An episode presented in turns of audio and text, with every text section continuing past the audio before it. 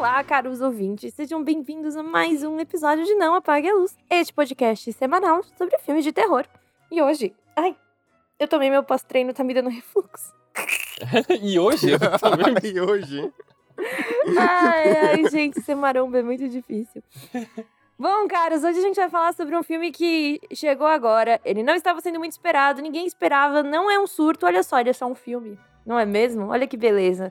Tem gente que gostou, tem gente que não gostou. Aparentemente a paz está voltando a reinar, não é mesmo? Então hoje a gente vai falar do novo filme daquele homem que fez uma cagada, que foi fazer o seu melhor filme primeiro, para depois fazer um monte de merda. M. Night Shyamalan, que fez O Sexto Sentido, mais conhecido como um dos melhores filmes já feitos. Quem discorda tá errado, porque daí não tem o que fazer.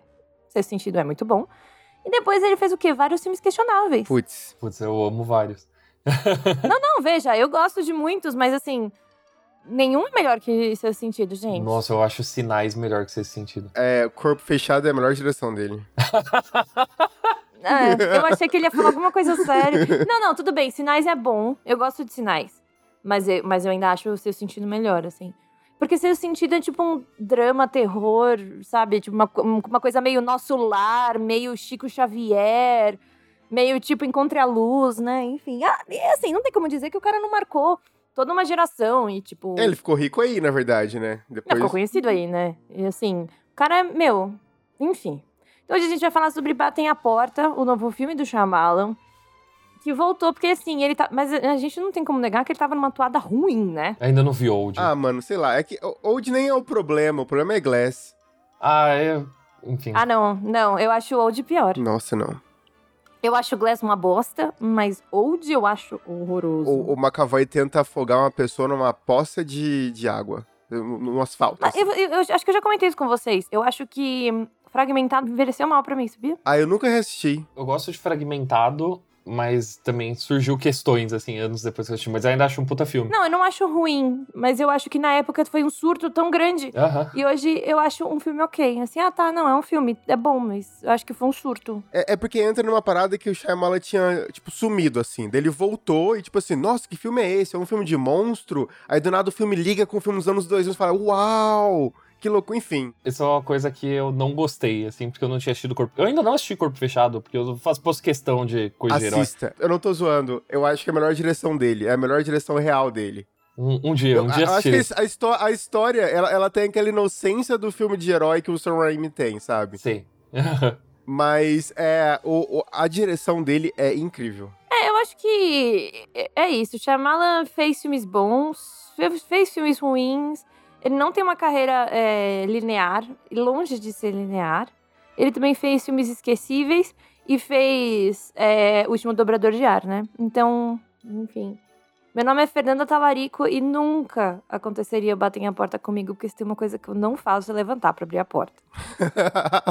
Meu nome é Arthur Eloy e eu amo que o Shyamalan é o maior inimigo do final explicado. Assim, porque eles simplesmente cortam o mercado inteiro da internet falando, eu vou fazer meu próprio final explicado.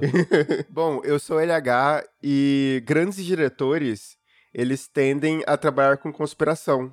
O Kubrick, ele dirigiu o voo da Lua e o Shyamala mostrou pra gente o ET de Varginha.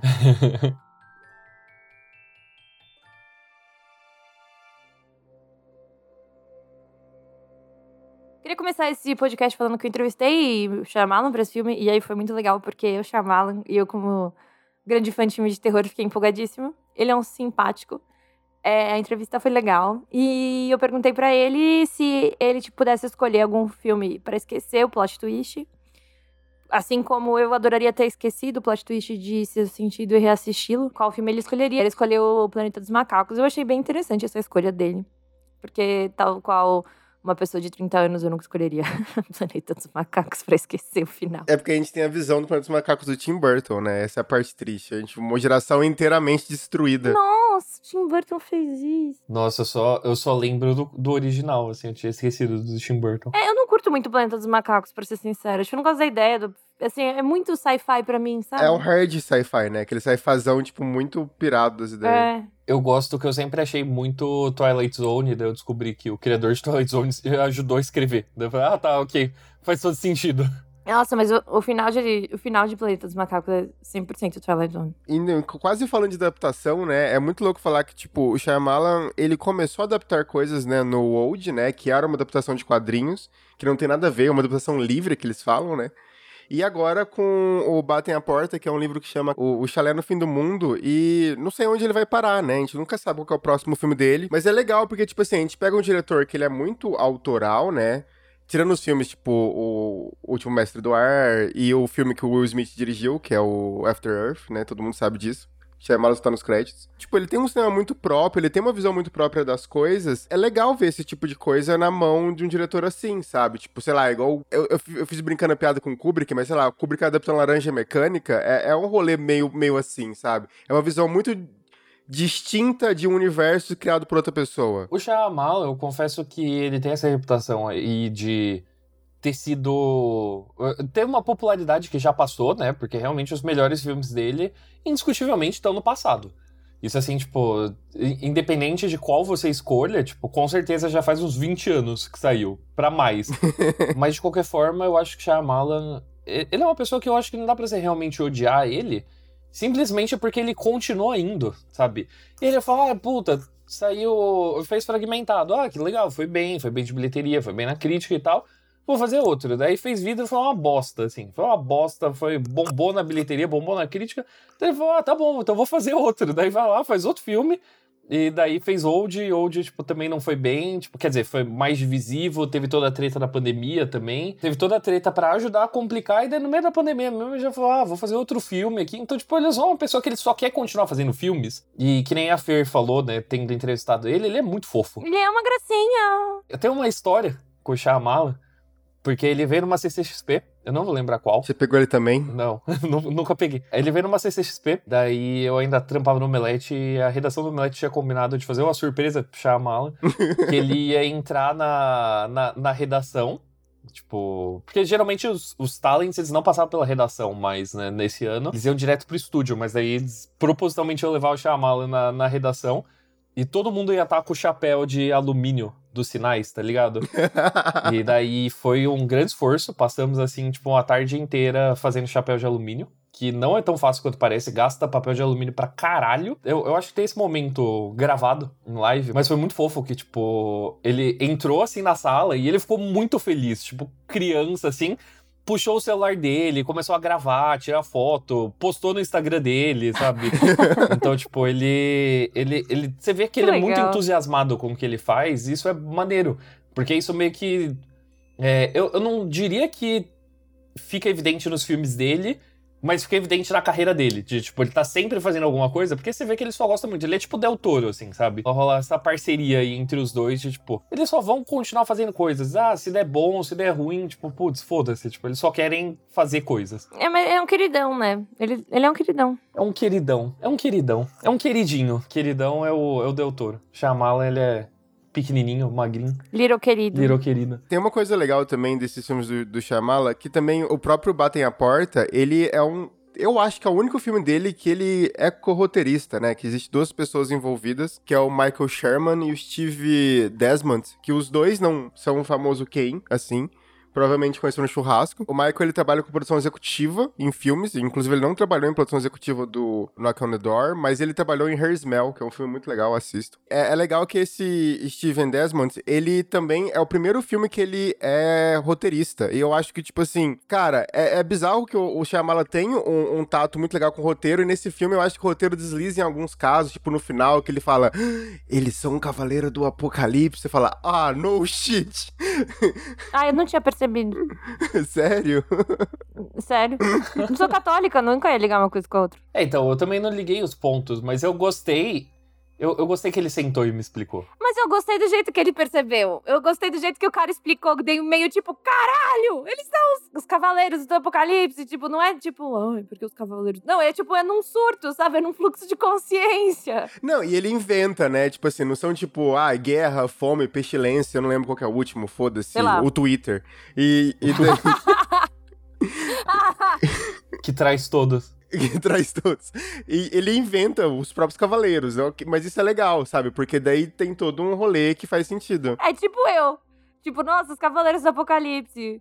o Twitter, a gordura localizada, a Bolsonaro. TPM.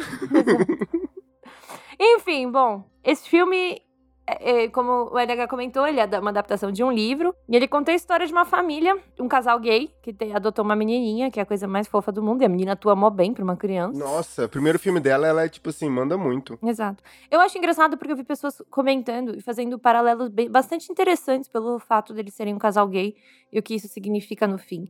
Eu não acho que tem a ver, mas assim, acho interessante as, as, as ideias, porque eles comentam que assim. Eles são um casal gay que tá tentando viver a própria vida, mas aí eles precisam ficar se sacrificando diariamente pra conseguir viver, porque a nossa sociedade não aceita. Acho interessante, porém, a gente tá falando de um casal gay branco, que também nos Estados Unidos. Assim, não, veja, não é o, o casal homossexual que mais sofre. Então também a escolha foi mais fácil, porque a gente tá falando de um casal mega padrão, que é basicamente como se Neil Patrick Harris e o marido, assim. É tipo isso, porque os caras são mega padrão com uma bebê linda, enfim.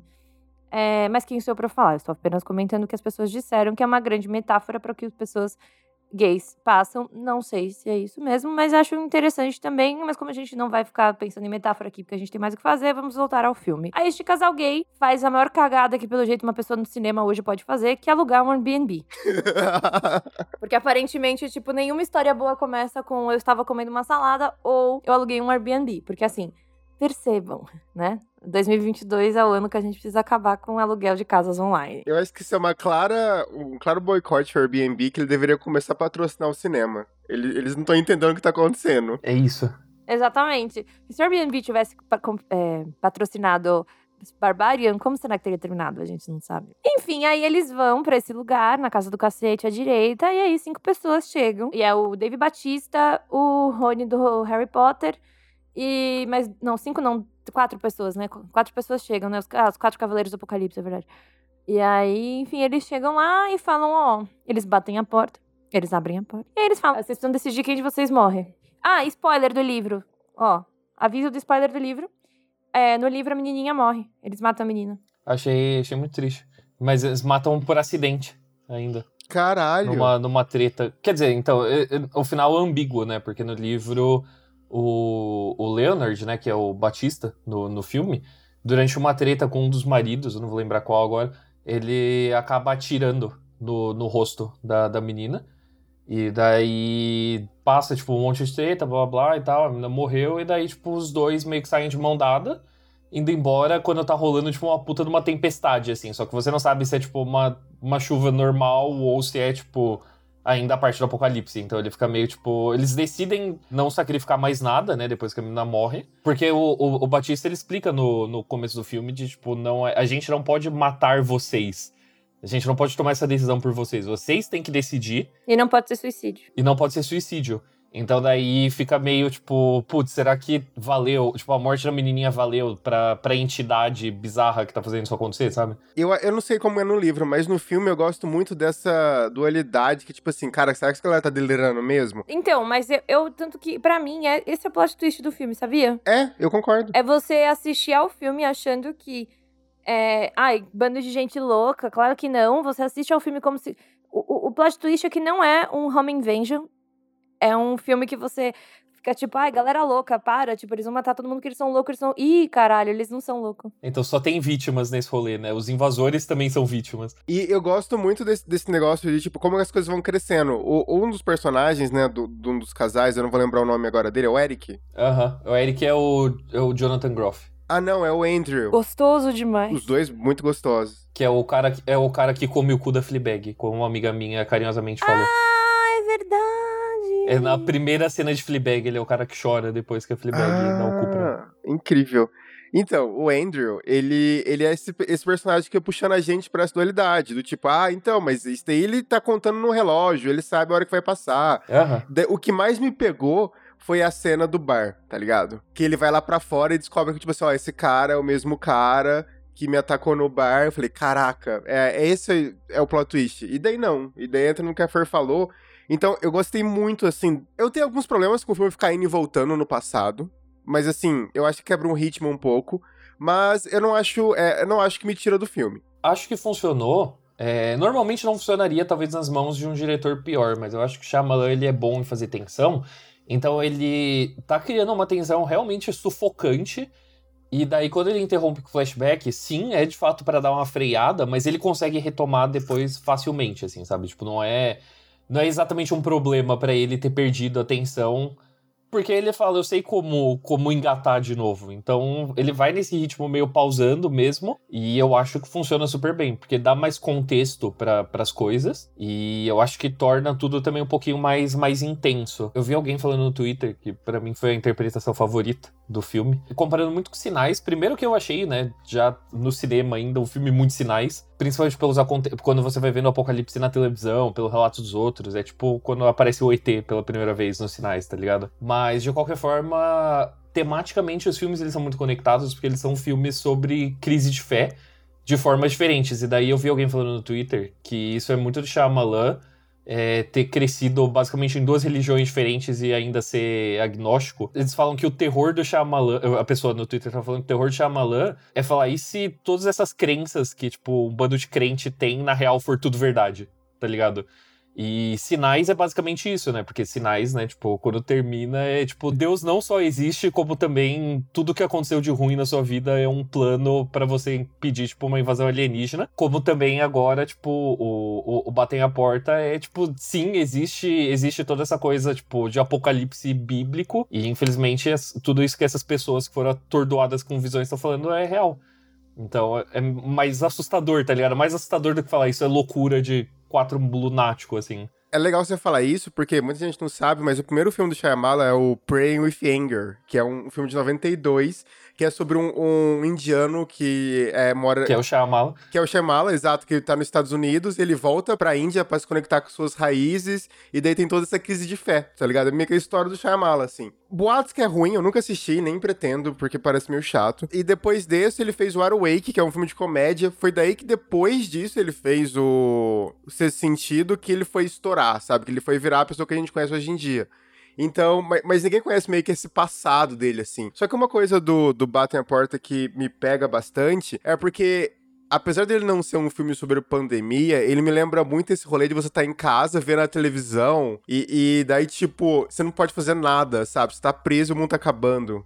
Para mim, ele é 100% um filme de pandemia. Inclusive, eu acho que é só por isso que o Shyamalan pegou é, o livro, o livro ele é de 2018, na real, mas eu acho que o Shyamalan ele começou a gravar o filme já na pandemia. Ele estava envolvido no projeto desde o início, né? Porque o projeto era para ser adaptado por outros diretores, por outros roteiristas, e o Shyamalan só ia produzir. Daí foi só tipo depois de Old que ele falou: "Não, na real, to toca para mim que eu vou vou fazer".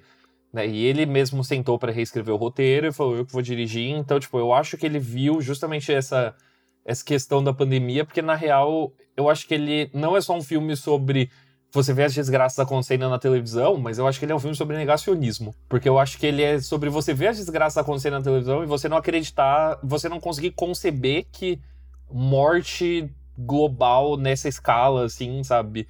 De tantas pessoas chega até você. Você fala, puto, não... Exato. Isso é muito legal, como as coisas vão evoluindo até chegar neles. Aham. Uhum. Isso é muito bacana no filme. Até porque você tá enfiada no meio do mato, então nada vai acontecer com você. Até a hora que ele viu, até a hora que ele viu o avião lá, né? Agora, preciso dizer que assim, duas coisas eu achei. O filme ele vai, ele é numa crescente de tensão tão grande que teve uma hora que eu não conseguia respirar, assim. Eu real, assim, não é um filme que eu vou reassistir tão cedo, porque eu fiquei muito tensa, muito tensa. E eu achei muito bem feito o Jonathan Groff, acreditando ao, aos poucos e aí você vê que ele vai acreditando, e a cena que ele fala, que ele acredita, que ele. Cara, eu achei aquela cena linda. E é tipo, não sei como alguém que não é religioso escreveu aquela cena, porque ele passou uma fé. Porque, porque acho que é isso que é ter fé. É você, tipo, acreditar naquilo de, de uma maneira tão grande, é uma, é uma verdade tão grande para você que você não se importa mais em morrer para salvar tudo, para salvar quem você ama. Aquilo para mim ficou tão. Ele atuou tão bem e é uma maneira tão verdadeira de mostrar o que realmente é fé, que para mim eu achei maravilhoso, assim. Talvez o Shyamalan ele se espelhe nos dois protagonistas, na real, assim, porque você tem dois lados, né? Tipo, começa com duas pessoas céticas, uma pessoa que fica cética até o final e outra que lentamente vai acreditando, mas não porque ela é forçada a acreditar, mas sim porque, tipo, ela vai ligando os pontos na cabeça dela. Ela mesma vai vendo e falando, caralho, tipo, eu, fa faz sentido, tipo, para mim agora faz sentido. E a maneira como ele vai acreditando para mim faz muito, é muito bem feita para mim também, porque ele não é que ele acredita de uma hora para outra. Não é que ele simplesmente troca de lado vai aos poucos, você vai vendo que ele tá desconfiando, você vai vendo que tem alguns olhares diferentes e o negócio vai crescendo. Mas o que eu ia falar que são duas coisas para mim. A segunda é que eu achei covarde do, do Shyamalan não matar a menina. Eu achei ótimo. Eu achei ótimo. Por quê? Porque eu acho que a, a história ela ficou mais bonita assim. Eu acho que, tipo. Tá, não, é verdade. Isso ficou mesmo. Lendo em comparação, eu, obviamente, o final do livro, pelo que eu li, eu achei bem devastador, assim um rolê meio a névoa. Eu acho que seria um, um tiro errado do Shyamalan por causa da carreira dele. Sim, o tiro errado, pegou na menina. Então...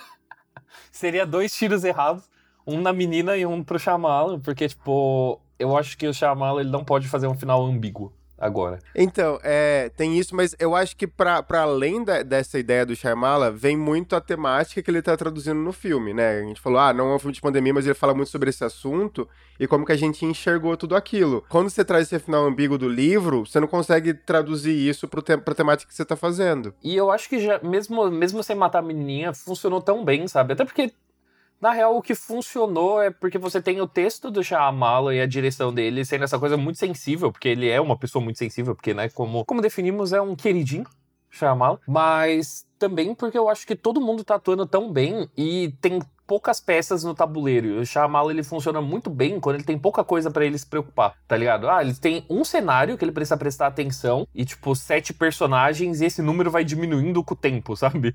Ainda. Cara, como produção eu fiquei maluco, porque tem, tem várias vezes que tem um espelho em cena e a câmera passa por esse espelho. Eu só fiquei pensando, caralho, que desgraça fazer essa cena, Shyamala. Por que que alguém deixou esse espelho ali, bicho? Gastou uns dois dias só pra fazer essa merda acontecer. Dando trabalho, dando trabalho na, na pós assim. É, exatamente. Exato, mas eu acho, eu acho que o que você falou faz sentido, é, Arthur. Assim, eu gostei que ele não matou, mas eu também talvez achei covarde, porque eu não gosto, né, de, sei lá, tristeza torta direita. Mas, assim, eu pessoalmente gostei, mas eu fiquei pensando o porquê ele não matou, sabe? Tipo, mas acho que faz sentido o que você falou mesmo. E, e eu fiquei muito feliz, especialmente porque a criança é muito fofa. É absurdo, ela manda muito bem. Todo mundo tá muito bem no filme, assim. Todos os atores. Todo mundo tá muito bem. O, o, Batista, o Batista eu fiquei especialmente feliz. Porque ele é o nosso The Rock verdadeiro, assim, ele é o The Rock que deu certo. Ele, é, ele é o The Rock verdadeiro, ele é um hater da Marvel em Hollywood, que falou, não, eu quero, tipo, atuar de verdade. E daí, tipo, estão dando papéis pra eles, são, tipo, mais desafiadores, né? Porque, sei lá, você pega, tipo... Gente, ele tá muito bem. Ele né? tá muito bem. E é muito diferente de qualquer outra coisa que ele já fez, tá ligado? Porque, tipo, Glass Onion é mais a, a, alinhado com o que ele é. É, exato. Mas me lembra muito a, o papel dele no Blade Runner 2000 alguma coisa. O, o Shyamalan, ele escalou o o Batista só por causa do, da abertura do Blade Runner. Mas em Blade Runner era tipo uma participação especial só. É, tipo, cinco, mas é uns puta cinco minutos aquele começo. Não, uns puta cinco minutos, né? Tipo, é a abertura do filme. Mas agora, assim, eu achei muito mais desafiador. Tipo, essa pessoa que tá, tipo, conflitada, assim, por dentro, que tem que, tipo, falar de uma forma calma, mas que é, tipo, muito intimidadora né? Então, tipo, ele sabe o quão amedrontador ele é, então ele tem que, tipo, ficar mais de boa. É, eu achei que é um papel muito complexo e o Batista tirou de letra, o que é surpreendente vindo do lutador da WWE. Eu já vi ele falando em algum lugar que nesse tipo de papel ele gosta de atuar com óculos porque ele se sente menor, tá ligado? Aham. Uhum. o maluco parece um guarda-roupa, sabe? Assim, um guarda-roupa de óculos.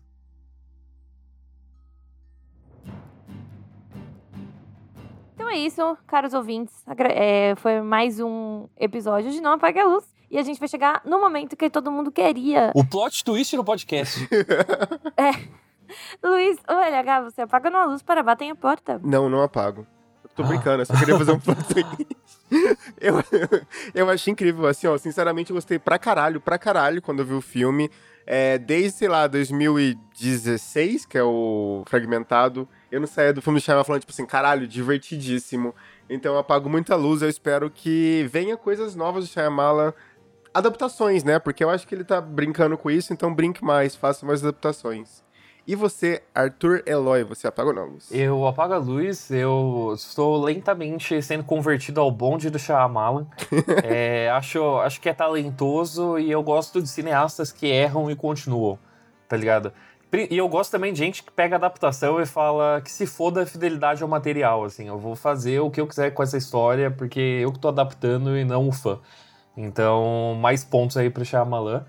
Mas e você, Fernando Talarico, você apaga ou não a luz para batem a porta? Ah, eu apago. Fazia tempo que eu não saía, tipo, empolgada de um filme assim. E é gostoso o filme, sabe? A gente não precisa de, a gente não precisa. A gente não precisa. A gente só não precisa de ódio, a gente não precisa de ódio aos filmes e a gente também não precisa ficar batendo punheta para todos os filmes. Gostei muito desse conceito. Às vezes um filme é só um filme. Exatamente. Bom, caros ouvintes, é isso. Espero que tenham gostado. Sigam a gente em todas as redes sociais. E chegamos ao fim de mais um programa, mais uma vez com menos de 30 minutos, porque a gente não quer que você male mais do que isso, porque pode machucar o músculo. Então é isso. Caros ouvintes, se baterem na porta de vocês, repense, porque ele podia muito bem ter tocado a campainha, se alugar um Airbnb que não seja na casa do caralho. De nada adianta você ter uma arma se ela tá guardada na porta do seu carro, mas se você precisar de uma, não apague a luz. Nossa, mano, tá esquisita hoje, mas tá tudo certo. Dá oi, Fer. Olá. Dá oi, Arthur. Olá. Tá, tá, enfim. Quem é Thaís? Eu falei que minha onda tá esquisita hoje. É, tá esquisita, conhece? Putz. Bom, gente, é bater a porta, né? Só pra não errar. É.